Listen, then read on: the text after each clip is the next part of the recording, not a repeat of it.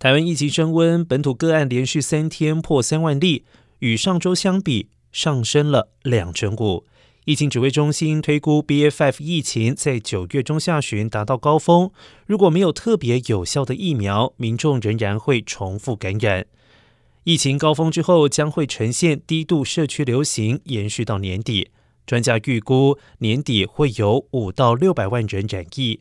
下周又逢中秋连续假期，疫情指挥中心呼吁未接种疫苗的长者以及未接种疫苗的幼儿不建议参与中秋聚会，避免感染。